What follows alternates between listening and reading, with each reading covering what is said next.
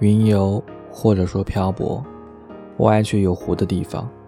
我觉得湖水像极了记忆中的泪，月光倒映在湖面，杯盏里的酒也开始泛起波澜。我泛舟湖上，湖水和夜色相融，星辰泼墨如画。最后不知天在水，满船清梦压星河。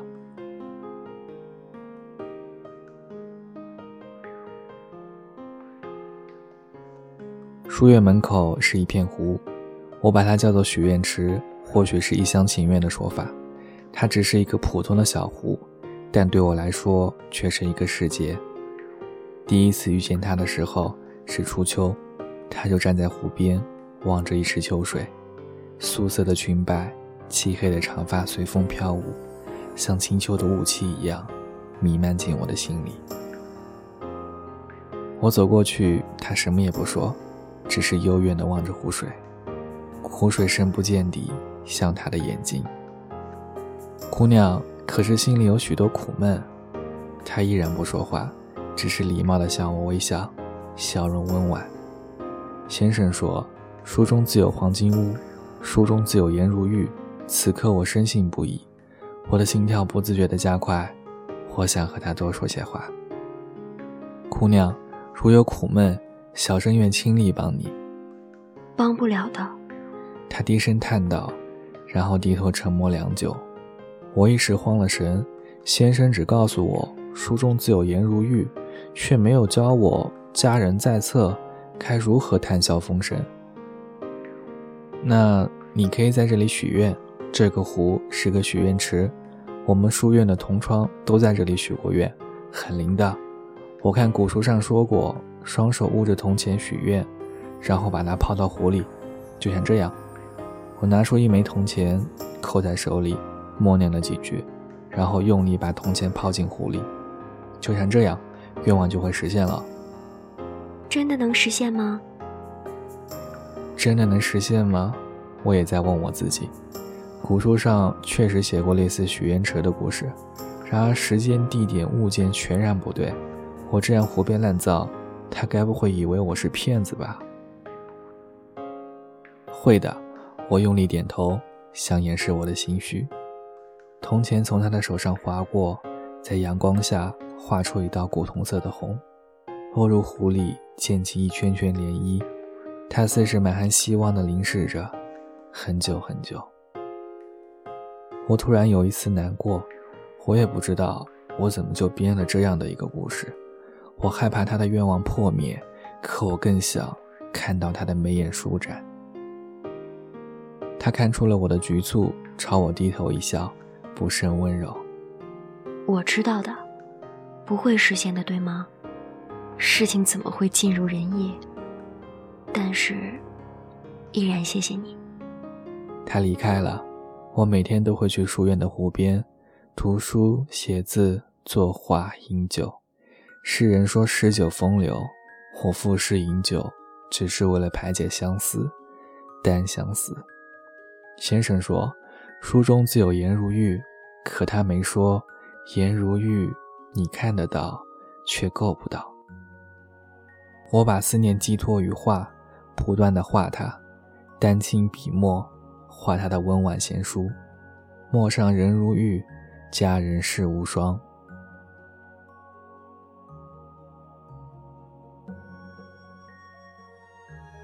再过几日就是中秋了，街市上开始热闹起来，异乡的游子纷纷回家，本城的大户苏家开始筹备赏月灯会。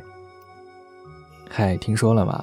苏员外要在中秋赏月会上召集书画大家为自己的女儿作画，同窗们纷纷议论：“对啊，据说苏员外的女儿有倾国倾城之貌，谁的画最好，就可以成为苏员外的座上贵客，说不定还能成为他的乘龙快婿呢。”中秋之日，苏员外果然大摆宴席，风流雅士、达官贵人云集，我一介布衣书生。只是沾了先生的光，作为先生的得意弟子，才能有一个席位。歌舞升平，宴席举办到中场，大家都酒足饭饱。苏员外把一众书画家召集起来，出题考试，层层筛选。幸运的是，我终日诗酒风流，写的诗、做的画颇得员外赏识。最后，我和另外两个人得以进入最终的环节。苏员外把我们三个人召集到内堂：“你们是本城最有才学的，可否为小女作画一幅？最优者入我府邸，我代为上宾。但闻苏小姐倾国倾城，能为她作画，也是我的荣幸了。我倒想看看她比我的画中仙如何。”苏小姐款款迎出，素色裙摆，漆黑长发，如清秋雾气。原来，她就是苏小姐。那日湖边，我遇见的、思念的人，竟然是她。我既惊又喜。她的眉眼虽只有一面之缘，但已经住进了我的梦里。丹青笔墨，画他的文婉贤淑。苏员外很满意。称赞画如其人，只有我知道，那画里融进了多少思念温柔。我和他开始相知，他叫苏暖玉，他的刺绣做得很好，和他的名字一样别致典雅。我很珍惜和他相处的每一刻，我教他写诗作画。孤灯待黎明，秋心独漂泊。细雨打青石，落红逐水波。箫鸣哭蝶舞，乐器引斑驳。秋浓连落叶，举酒泪婆娑。他还记着许愿池的那个故事，我们也经常去许愿池边，像以前那样抛下一枚铜钱，然后许愿。他会开心的笑，我的心里是暖的。在一起的时光很短暂，短暂到黎明与黑夜永远相连；在一起的时光也很漫长，漫长到我第一次抱他的时候，时间仿佛定格。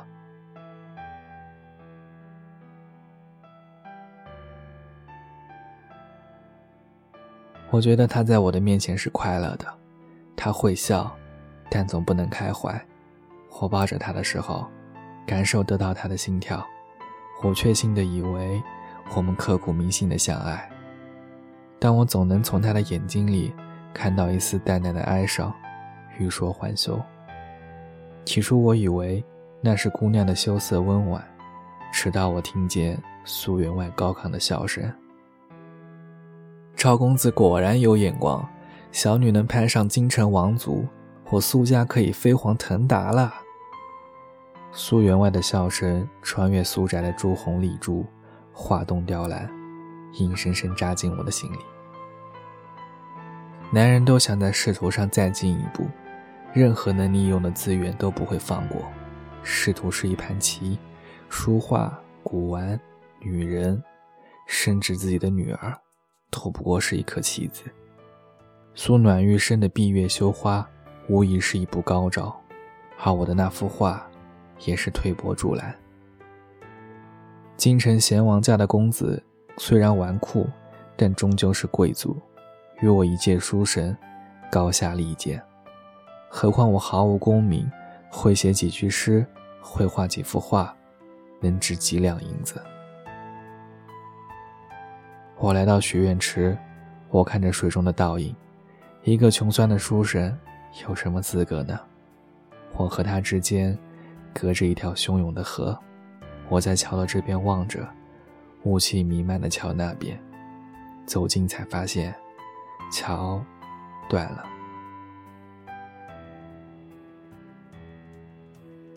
他其实早就知道，他的姻缘不能由他自己做主，或早或晚都会嫁给一个不爱的人。他心情温婉，应该不会反抗自己的生父，只是很多年来，他过得不快乐。他有一个严父，却在多年前就失去了自己的慈母。那晚我没有回苏宅，我回到书院的住处，坐在学院池边，想起我们经历的种种，浊酒也有了甜香。你真的要与赵公子成亲吗？我不要。那我们怎么办？带我走好吗？天涯海角都行。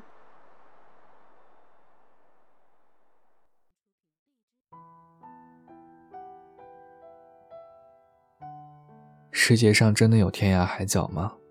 我不知道。他告诉我他没有朋友，我是唯一。他没有期盼，我给了他许愿池。当他泪眼朦胧地看着我，跟我说：“带我走好吗？天涯海角都行。”我轻声应允。我看到他如水的眸子里有亮亮的光芒闪过，像暗夜里的一点萤火。柔弱如他，需要多少勇气才能忤逆父亲的期望，跟一个落寞书生浪迹天涯？赵公子迎亲的队伍开进了城门，街市上热闹非凡。谁也不知道，八抬花轿里的新人却是苏暖玉的贴身丫鬟。我和她早已趁着夜色，摸出城。我带着她漫无目的的逃。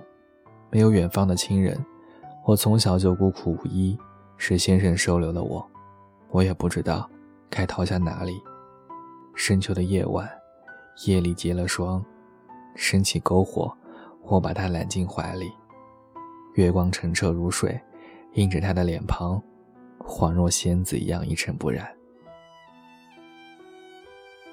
苏员外发现女儿逃婚之后，勃然大怒，怕是要失去了前程。下令追捕，方圆几十里的街市、山林都无处藏身。我最终还是没能护住他，我被推倒在地上，血迹染红了我的衣服。秋风或者冷雨切入我的肌肤，我感觉不到疼痛，只觉得心的位置空空落落。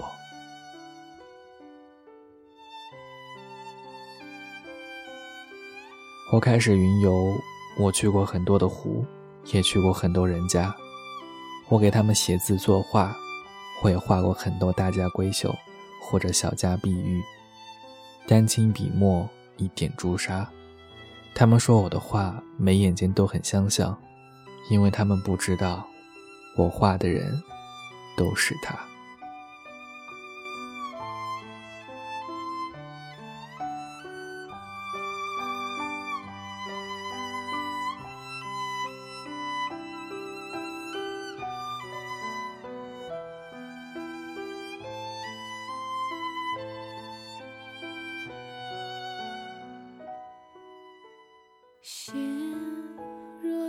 锦瑟无端五十弦，一弦一柱思华年。庄生晓梦迷蝴蝶，望帝春心托杜鹃。沧海月明珠有泪，蓝田日暖玉生烟。此情可待成追忆，只是当时已惘然。世间。缭绕重生的火种，光阴之封存，延续了枯荣。林立草檐下，谁撞入窗前旧灯笼，擦亮了仓促的重